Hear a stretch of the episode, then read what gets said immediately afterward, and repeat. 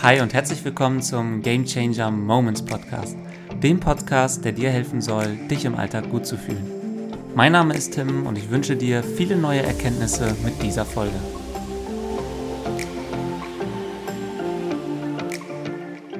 Schön, dass du zu einer neuen Folge auf deinem Lieblings-Podcast-Kanal, dem Game Changer Moments Kanal, eingeschaltet hast. Nachdem wir uns in der letzten Woche damit beschäftigt haben, wie du 2024 deine Ziele erreichst, indem du erstmal mit einem Reset deines Dopamin-Levels anfängst und so einen kleinen Dopamin-Detox durchführst, will ich heute dir nochmal ein paar mehr Background-Informationen geben, weil ich das Thema so interessant und so präsent finde, zu, ähm, dazu geben, ähm, warum wir eigentlich so süchtig nach unserem Smartphone heutzutage sind. Und mag dir dann zum Schluss auch nochmal drei Dinge mit an die Hand geben, die mir in meinem Alltag dabei helfen, das ganze Thema Smartphone viel bewusster wahrzunehmen und gleichzeitig auch so runterzufahren, dass es mich in meinem Alltag nicht einschränkt. Wir haben ja letzte Woche über diese kurzfristige äh, Dopamin-Detox-Challenge gesprochen. Das hilft einfach mal, um das ganze Level wieder auf ein angenehmes Niveau zu bringen. Aber wir wollen natürlich auch drauf schauen, wie kannst du das Ganze langfristig auch in deinen Alltag integrieren, damit du nicht wieder in alte Muster verfällst und am Ende des Tages deine Bildschirmzeit bei drei, vier, vielleicht ja sogar mal fünf Stunden am Ende des Tages sein wird. Bildschirmzeit ist auch das richtige Stichwort zum Start in diese Folge, denn ich habe mir mal angeguckt auf äh, der Seite von Statista, wie hoch so die durchschnittliche Bildschirmzeit, und ich rede jetzt nur vom Smartphone, in Deutschland in 2023 war. Und man erkennt relativ schnell, dass das Ganze natürlich nach Altersgruppen variiert, aber im Durchschnitt kann man sehr gut sagen, dass die durchschnittliche Bildschirmzeit bei zweieinhalb bis drei Stunden pro Tag liegt. Jetzt ist es mit durchschnittlichen Werten immer so, sie geben dir für dich äh, relativ wenig Einsicht auf deine Situation. Deswegen bin ich auch immer ein Freund davon, selber mal drauf zu schauen, wie ist denn eigentlich deine Situation. Wenn ich in Hannover, also ich wohne in Hannover, und wenn ich jetzt hier vor die Tür gehen will und wissen will, wie das Wetter ist, dann gebe ich in der Regel auch nicht ein, wie ist heute so die Durchschnittstemperatur auf der Welt, sondern ich gucke schon sehr spezifisch nach, wie ist eigentlich heute das Wetter zu welcher Zeit in Hannover oder an die Orte, an die ich gehen möchte. Und deswegen schlage ich dir auch vor, einfach mal drauf zu gucken, wie war denn so deine Bildschirmzeit in den letzten Wochen. Wenn du jetzt natürlich die letzten sieben Tage diesen Dopamin-Detox gemacht hast und deine Bildschirmzeit wahrscheinlich bei einer Stunde oder weniger lag, den Zeitraum klammern wir mal aus, wir gucken uns nun mal den Zeitraum davor an. Wie viele Stunden verbringst du so täglich vor dem Bildschirm? Das Spannende ist, dass unser Handy ja so krass präsent in unserem Alltag ist, dass sobald wir es mal verlieren oder verlegt haben, wir total durchdrehen und panisch werden gefühlt. Ich suche mein Handy andauernd in meiner Wohnung, muss ich sagen. Ähm, und zum anderen auch, vielleicht hast du es auch schon mal erlebt, uns so sehr daran gewöhnt haben, dass wir manchmal das Gefühl haben, unser Handy vibriert in unserer Hosentasche, obwohl wir es gar nicht in unserer Hosentasche haben. Finde ich echt krass. Und woher kommt es jetzt eigentlich, dass wir andauernd zum Smartphone greifen? Es kommt daher, weil die Benutzung des Smartphones in uns ein bestimmtes Hormon auslöst, nämlich das sogenannte Dopamin. Und Dopamin gehört mit zu den Glückshormonen. Vielleicht hast du auch schon mal was von dem Glückshormon Endorphin gehört oder von dem Glückshormon Serotonin. Das sind alles Hormone, die in dir ein positives Gefühl auslösen, die in dir eine gewisse Motivation anregen und dir einfach das Gefühl geben, ey, mir geht es gut. Und bei Dopamin ist es jetzt so, dass immer wenn du etwas machst, was dein Belohnungszentrum anspricht, dann wird dieses Dopamin ausgeschüttet. Und die Frage ist jetzt natürlich, wie funktioniert dieses Belohnungszentrum eigentlich? Also wann verhalte ich mich gut im Sinne meines Belohnungszentrums? Und der spannende Aspekt hierbei ist, Dazu habe ich mir einen äh, interessanten Artikel auf der Seite der Harvard University mal durchgelesen. Den verlinke ich dir unten in den Show Notes. Lies dir den mal ganz gerne durch. Super spannender Artikel, wo auch einer der Mitentwickler von Facebook oder der ehemaligen Mitentwickler von Facebook auch sich selber dafür entschuldigt, was sie eigentlich der Menschheit damit angetan haben, dass sie ihre Apps und Co so stark darauf programmiert haben, dass sie dich möglichst lange am Smartphone behalten. Aber ähm, back to the topic. Was sind jetzt die beiden Dinge, es gibt nämlich genau zwei, die angesprochen werden müssen in deinem Belohnungszentrum, damit Dopamin ausgeschüttet wird. Das erste ist der Wunsch nach dem Überleben. Das heißt, immer wenn du etwas tust, das auf dein Überleben einzahlt oder das dir das Gefühl gibt, in Zukunft überlebensfähiger zu sein, wird Dopamin ausgeschüttet. Der zweite Punkt ist Fortpflanzungstrieb. Kennen wir alle. Jetzt heißt das für deinen Alltag, immer wenn du richtig gutes Essen isst, zahlt das natürlich auf deinen Überlebenswunsch äh, ein und schüttet Dopamin aus. Immer wenn du Sex hast, zahlt das auf deinen Fortpflanzungstrieb ein und es wird Dopamin ausgeschüttet. Wenn du Sporttraining gemacht hast, dann wirst du hinterher auch immer so ein Hoch erleben. Ich kenne das zum Beispiel vom Laufen stark, da ist immer so ein Läuferhoch. Warum? Weil du das Gefühl bekommst, ich bin körperlich in besserer Verfassung als vorher und somit überlebensfähiger und deswegen wird Dopamin ausgeschüttet. Und jetzt kommt der spannendste Punkt von allen. Dopamin wird auch ausgeschüttet, wenn wir richtig gute soziale Kontakte haben. Bedeutet also, wenn du dich mit einer Freundin, einem Freund, jemandem aus der Familie oder whatever getroffen hast, ihr hattet ein richtig geiles Gespräch, wird Dopamin ohne Ende ausgeschüttet. Und warum ist jetzt dieser Punkt gute soziale Kontakte so wichtig? Wissenschaftler haben herausgefunden, dass das Bekommen einer Nachricht auf deinem Smartphone oder das Sehen eines Fotos von einem wirklich ruhigen, idyllischen Ort oder einem lachenden Gesicht oder einfach nur das Bekommen von einem Like genau zum gleichen Dopaminausstoß führen wie ein guter sozialer, realer Kontakt. Also ob du ein Like bekommst bei Instagram oder ob du dich mit deiner besten Freundin, deinem besten Freund triffst und ihr vier Stunden quatscht, hat die gleiche Dopaminausschüttung zur Folge. Bedeutet also, wir haben mit unseren Smartphones eine Quelle von unendlichen sozialen Stimulationsmöglichkeiten bei uns in der Hosentasche. Und das Problem damit ist, das weiß jetzt nicht nur du und ich, sondern das wissen schon sehr, sehr lange die ganzen Unternehmen, die halt Apps programmieren. Und wie du wahrscheinlich auch schon mitbekommen hast, geht es bei diesen Unternehmen nur noch um eine Sache, nämlich möglichst viel deine Aufmerksamkeit abzugreifen. Weil so funktionieren halt diese Plattformen. Die holen dich erstmal kostenlos auf diese Plattform, dann gewöhnst du dich daran, wirst mit Dopamin, also mit Glückshormonen erstmal versorgt und irgendwann fangen die dann an, irgendwie so Werbung zu schalten und irgendwann gibt es dann ein Werbefrei-Abo. Das haben in den letzten Jahren alle genauso gefahren. Das hat man bei YouTube erlebt, das hat man jetzt sogar bei Instagram erlebt. Ich habe vor ein paar Monaten die Nachricht erhalten, ich könnte Instagram auch werbefrei erleben, dafür muss ich jetzt aber 15 Euro im Monat bezahlen. Das heißt also, sie haben quasi ein Geschäftsmodell daraus implementiert. Und normalerweise, ohne diese, äh, ohne dass du diese 15 Euro im Monat zahlst, damit Instagram werbefrei ist, finanzieren die sich ja nur über die Werbung, die sie da reinschalten. Und das auch noch gezielt anhand der Daten, die du in das System über deine Suchleiste, über deine Likes, über deine Kommentare eingebracht hast. Und es geht eigentlich nur darum, oder es ist ein Wettlauf darum, wer spricht dein Belohnungssystem am allerbesten an mit den Möglichkeiten, die sie schaffen.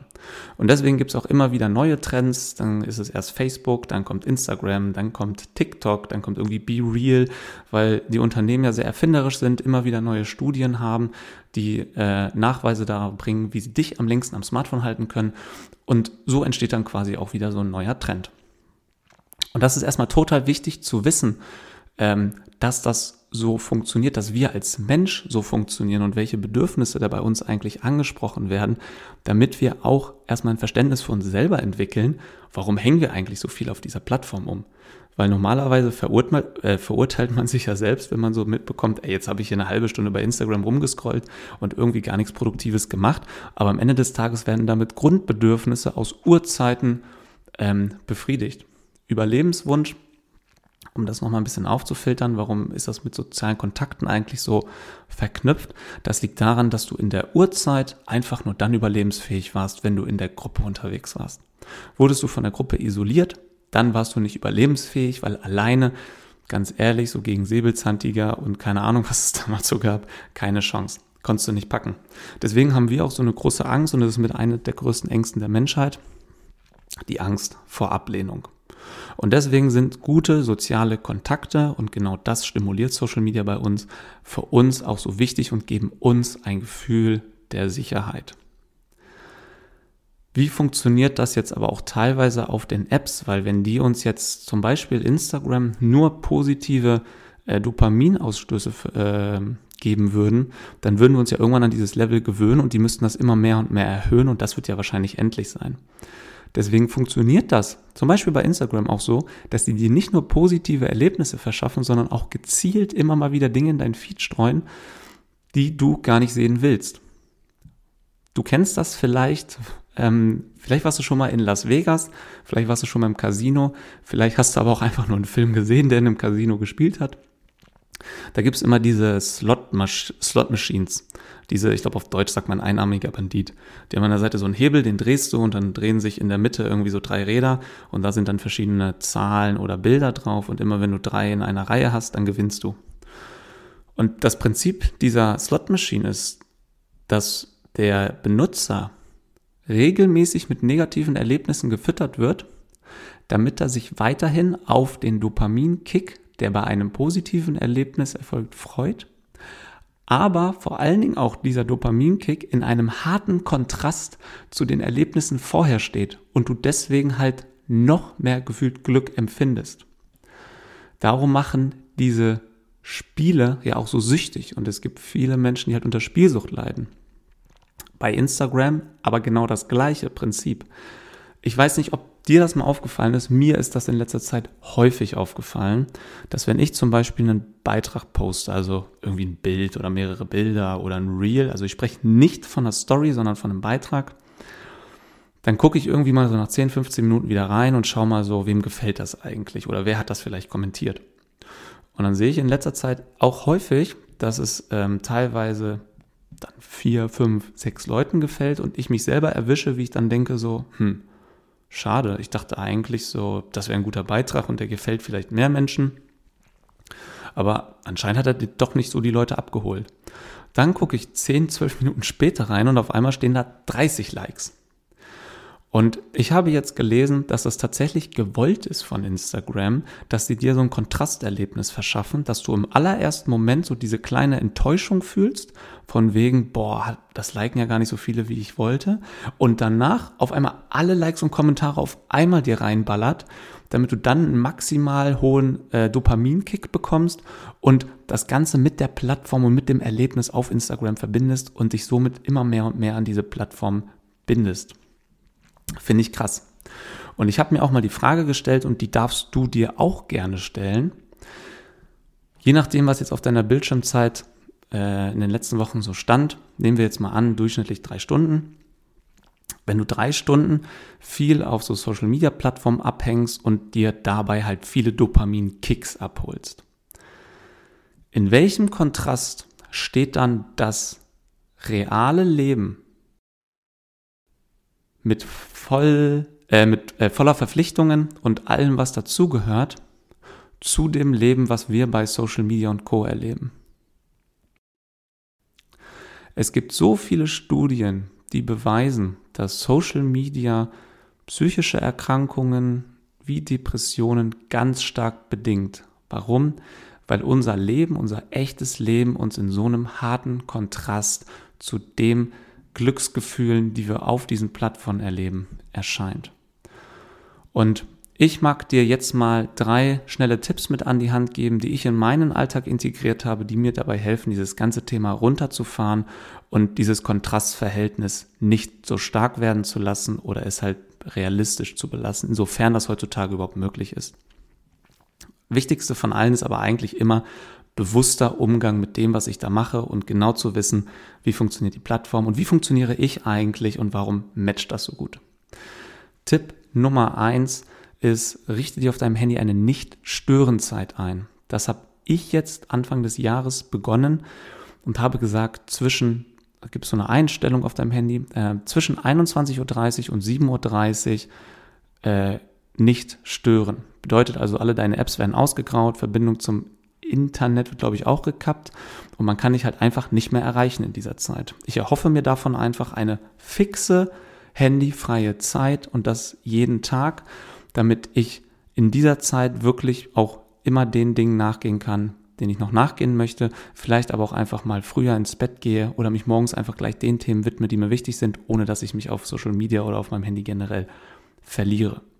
Wichtiger Tipp, wenn du dir sowas, solche Zeiten setzt, wenn das langfristig erfolgt, dann geht es nicht darum, dass du niemals nach 21.30 Uhr vielleicht noch eine WhatsApp-Nachricht schreibst. Ich hatte das die Tage auch. Ich hatte mit einem guten Freund von mir äh, einen richtig schönen Abend. Wir waren zusammen in der Therme, äh, in der Sauna und haben über ganz viele Dinge gesprochen und ich hatte wirklich den einen oder anderen Perspektivwechsel nochmal auf Themen in meinem Leben und wollte ihm unbedingt Danke sagen. Da wir uns aber so verquatscht haben, war es dann nach äh, elf, als ich zu Hause war, also elf Uhr abends. Und natürlich bin ich dann nochmal kurz bei WhatsApp rein, habe ihm Danke gesagt und habe dann direkt aber wieder WhatsApp geschlossen und mein Handy beiseite gelegt weil ich finde, wenn du dir so starre Strukturen setzt, dann musst du dir auch mal erlauben, wenn es äh, das Leben erfordert, dass du davon mal abweichst. Nicht als Ausrede benutzen, damit du es halt immer wieder brichst, weil das ist auch nicht gut. Dann sagst du dir selber jedes Mal, okay, ich kann es nicht durchziehen, ich halte mich eh nicht dran und das überträgt sich auf andere Lebensbereiche. Aber wenn du vier Wochen durchgehalten hast und dann schreibst du mal eine Nachricht, dann ist das nicht schlimm, da brauchst du dir gar keine Sorgen drüber zu machen. Tipp Nummer zwei, Zeitlimits für deine Apps einräumen das ist so ein, äh, so ein zweischneidiges Schwert. Also ich arbeite da bei Instagram ganz, ganz stark mit und habe mein Instagram auf 30 Minuten am Tag reduziert und immer wenn du diesen Zeitraum ähm, überschreit, äh, überschreitest, kommt so eine Sanduhr und sagt dir, ey, du hast dein Limit für heute erreicht. Das ist gut, damit man selber mal so dieses Bewusstsein dafür hat, ey, wie viel Zeit habe ich heute eigentlich schon auf Instagram verbracht? Tricky ist es natürlich, weil das Handy dir dann direkt die Option bietet, dieses Limit für heute auszusetzen oder um 15 Minuten zu verlängern. Und da musst du dann tatsächlich ehrlich zu dir selber sein. Also es bringt nichts, wenn du dir sagst, ey, ich reduziere jetzt jeden Tag 10 Minuten, äh, Instagram auf 10 Minuten und breche dafür jeden Tag dieses Limit, weil dann hast du den gleichen Effekt, den ich gerade beschrieben habe. Es hilft dir überhaupt nicht, sondern es lässt sich sogar noch schlechter fühlen. Deswegen sei da total ehrlich zu dir und du kannst es ja auch über die Zeit nach und nach anpassen. Wenn du sagst, ey, ich fange erstmal an mit einer Stunde Instagram, weil das für dich im Vergleich zu deiner Bildschirmzeit, die du in den letzten Wochen auf Instagram verbracht hast, wenig ist, dann fang doch damit erstmal an und mach das erstmal ein, zwei, drei Monate. Und dann kannst du immer noch sagen, jetzt reduziere ich mal auf 45 Minuten ist immer besser, als von einem Extrem ins nächste zu springen, weil das dann auch häufig mit Enttäuschung einhergeht und Enttäuschung heißt dann halt auch innerlich fertig machen, also negative Gedanken über dich selber und das ist das Letzte, was wir damit erzeugen wollen, sondern wir wollen dir ja dabei helfen, dass du ein Leben nach deinen Vorstellungen leben kannst und da können Zeitlimits für Apps dir echt helfen. Dritter Tipp, und das ist für mich ein absoluter Gamechanger gewesen, kein Handy im Schlafzimmer. Und damit meine ich nicht, dass jedes Mal, wenn du die Türschwelle zum Schlafzimmer überschreitest und du hast dein Handy gerade in der Hosentasche, dass du dann zurücklaufen musst und es rauslegen sollst, sondern es geht um die aktive Handybenutzung, vor allem, wenn du ins Bett gehst und nach dem Aufstehen.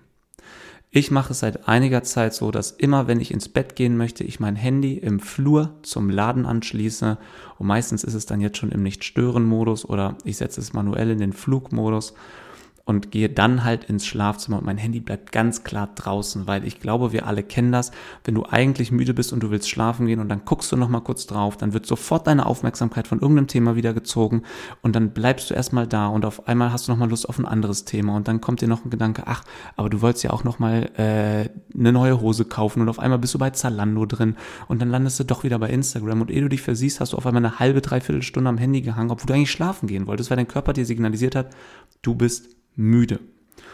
Und deswegen absoluter Gamechanger. Handy, wenn du ins Schlafzimmer gehst, draußen lassen.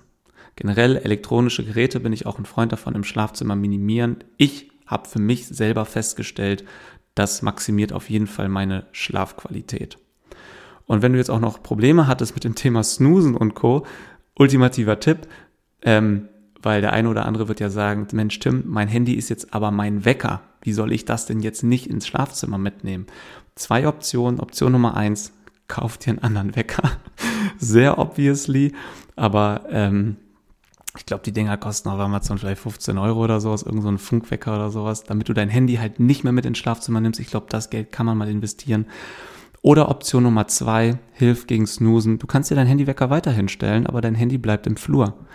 Und dann musst du morgens immer aufstehen, um dein Handy auszumachen. Und glaub mir, wenn du einmal aufgestanden bist, du legst dich nicht mehr hin. Ich habe das auch eine sehr, sehr lange Zeit so gemacht, hat sehr gut funktioniert. Musste natürlich immer gucken, wohnst du mit jemandem zusammen oder wohnst du alleine. Wenn du mit jemandem zusammen wohnst, am besten so in Absprache, dass der Schlaf des anderen jetzt auch nicht zu stark dadurch gestört wird, weil ich finde auch nichts schlimmer, als wenn ich noch eine Stunde schlafen will und der Wecker des anderen klingelt mich wach und ich kann nicht mehr pennen. Deswegen kein Handy im Schlafzimmer, absoluter Gamechanger-Tipp von mir. Ich habe ja auch schon in der letzten Folge so ein paar Tipps mit an die Hand gegeben, wo ich gesagt habe, die können dir kurzfristig eher helfen. Du kannst natürlich selber auch schauen, ob du davon noch was langfristig umsetzen möchtest, zum Beispiel deine Notifications auslassen für die ganzen Social Media Apps oder auch langfristig deine Bildschirmzeit auf ein gewisses Limit festsetzen, einfach um dieser, diesem Griff, diesem ständigen Griff ans Handy zu entkommen und im wirklichen Leben zu leben. Weil auch im wirklichen Leben gibt es immer wieder Möglichkeiten, dass du Dopamin ausschüttest, weil du halt eins dieser, einen dieser beiden Triebe ansprichst, Überlebenstrieb oder Fortpflanzungstrieb. Wie muss ich dir jetzt vielleicht nicht genau erklären? Du kannst dir schon bestimmt einiges ähm, davon denken. Aber eine Sache kann ich dir versprechen, jeder Dopaminkick, den du dir im echten Leben holst, weil du vorher in Vorleistung gegangen bist, das ist nun mal in der Realität so, das auf Social Media bisschen anders. In der Realität musst du erstmal in Vorleistung gehen, dann kommt das Dopamin. Glaube mir, er wird viel nachhaltiger sein, viel befriedigender und du wirst dich langfristig einfach viel, viel besser fühlen. Was du davon nimmst, ist deine äh, Sache am Ende des Tages. Ich wollte dir einfach nur so einen bunten Strauß an Möglichkeiten bieten, dass du auch immer mal wieder eine Idee davon hast, was könnte ich jetzt eigentlich, wenn du merkst, oh, ich war so viel am Handy in letzter Zeit, was könnte ich jetzt eigentlich wieder verändern, was könnte ich in eine andere Richtung drehen, um mich wirklich auf das, was mir im Leben wichtig ist, wieder viel mehr zu fokussieren. Ich hoffe, die Tipps helfen dir dabei, mit der Sucht des Handys ähm, besser vor allen Dingen auch bewusster umzugehen. Und freue mich natürlich auch, wenn du noch Tipps hast, wie du das Thema Handysucht bekämpfst und welche Erfahrungen du im Generellen auch mit solchen Themen wie Social Detox und Co. gemacht hast. Ich wünsche dir ganz, ganz viel Spaß, ganz, ganz viel Erfolg beim Ausprobieren, viel Spaß im realen Leben vor allen Dingen. Und freue mich, wenn du in der nächsten Woche wieder einschaltest, wenn es heißt jeder Moment kann unser Leben verändern. Wir müssen nur offen dafür sein. Bis dahin, schöne Woche.